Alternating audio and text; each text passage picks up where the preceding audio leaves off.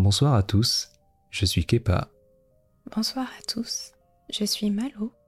Bienvenue sur Mercredi Creepy, des histoires d'horreur inédites, écrites et contées par Malo et Kepa. N'hésitez pas à commenter et à nous suivre sur Twitch et YouTube. On se retrouve mercredi prochain et maintenant, place au frisson. L'histoire de ce soir s'intitule La station de métro. Je n'ai pas beaucoup de passion dans la vie, mais une seule chose me procure la sensation d'être vivant.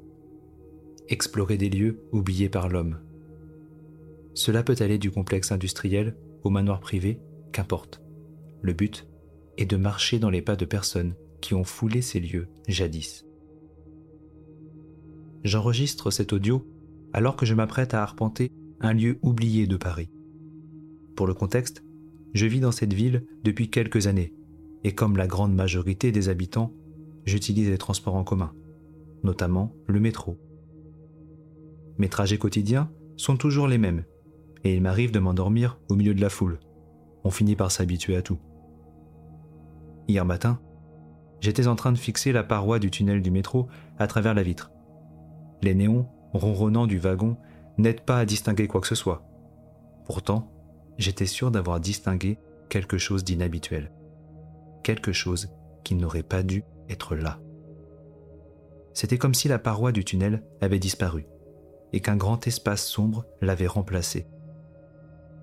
Ce n'était qu'un bref instant, mais pourtant, j'ai vu, j'en suis sûr, un quai. Le temps de cligner des yeux, et cette apparition avait disparu. Autour de moi, personne n'avait rien remarqué, chacun étant occupé à fixer son téléphone ou perdu dans ses pensées. Ma journée de travail était tout aussi routinière que mon trajet, mais cette fois, j'avais l'esprit accaparé par ma vision matinale. Pendant la pause déjeuner, quelques recherches Google m'aidèrent à comprendre ce qui s'était passé. Il existerait, apparemment, des stations fantômes sous Paris. En tant que provincial, je tombais des nues, et en tant que passionné d'histoire, mon intérêt était piqué au vif. Ces stations ont soit pour la plupart été condamnées, soit réhabilitée d'une façon ou d'une autre, mais une seule n'aurait pas été démantelée entièrement. C'est là que mes recherches s'arrêtèrent, car aucune autre information n'était trouvable, et je devais me contenter d'une indication d'un lieu approximatif sur la ligne 9 entre Strasbourg-Saint-Denis et République. C'était décidé. Demain soir, après le boulot, j'irai à la recherche de cette station. Il est actuellement minuit. Armé de mon plan de Paris, répertoriant le tracé de la ligne 9 et de mon enregistreur, je marche au-dessus des deux stations de métro.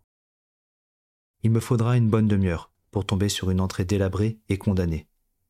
Elle est située dans une petite rue, encastrée dans un bâtiment tout aussi vieillot. Le panneau à moitié effacé indique Métropolitain. J'y suis. Une volée d'escaliers sombres et descendant rapidement vers l'entrée qui semble être bloquée un grillage rouillé. Mais, à y regarder de plus près, on peut soulever une partie pour s'y glisser. J'allume ma petite lampe frontale et m'enfonce dans le tunnel. Tout est éteint. Il n'y a visiblement pas d'électricité ici. Mais un nombre impressionnant de tags sur les murs atteste que des personnes sont déjà venues. Je n'ai pas peur du noir. Faire ces excursions seul non plus j'ai développé une sorte de sixième sens à force d'entrer dans des endroits interdits. Bizarrement, à peine j'avais franchi l'entrée du métro que j'avais ressenti un léger frisson le long de mon dos. Une ambiance pesante se faisait sentir, comme si la pression était plus forte ici. Je mets ça sur le dos de l'adrénaline et continue le chemin. J'essaie de me détendre en observant les alentours. Les murs sont couverts de publicités en céramique d'époque pour des produits en conserve et des cigarettes. Je me rappelle avoir lu que la station avait été fermée pendant la Seconde Guerre mondiale. Une réouverture aurait eu lieu dans les années 50, mais aurait vite fait long feu, car au bout d'un an, lors de la rénovation, sa fermeture était de nouveau annoncée. Les médias n'en avaient pas beaucoup parlé à l'époque. Alors que je divague, le tunnel semble s'élargir et le noir m'enveloppe totalement. Ma lampe frontale grésille. Je tapote dessus afin que la lumière revienne. Il n'y a aucun bruit depuis que je suis entré dans ces lieux. J'avance et l'écho de mes pas se perd dans le lointain. Se pourrait-il que... Soudain un fracas de la lumière, mes yeux sont éblouis et je titube. L'endroit est éclairé comme en plein jour l'espace de quelques secondes. Ça y est, je suis sur le quai. Deux pas de plus et je tombais sur les rails, coupé en deux par le métro filant à vive allure. Le temps de récupérer ma vue, les wagons sont déjà tous passés, me laissant avec des oreilles bourdonnantes et un point rouge au milieu de ma vue. Gauche, droite. Je suis au milieu du quai. Une inspection rapide m'indique que la partie gauche est un cul-de-sac. La partie droite, elle, s'enfonce dans le noir. Mes pieds tâtent le sol qui semble solide et je décide d'avancer. Mes oreilles me font toujours un mal de chien. J'ai du mal à garder mon équilibre. C'est alors que je commence à distinguer un bruit sourd. Je pensais que c'était mon cœur que j'entendais résonner au fond de moi. Mais le bruit est irrégulier et semble venir de devant moi. J'avance petit à petit vers la partie droite, toujours plongée dans le noir.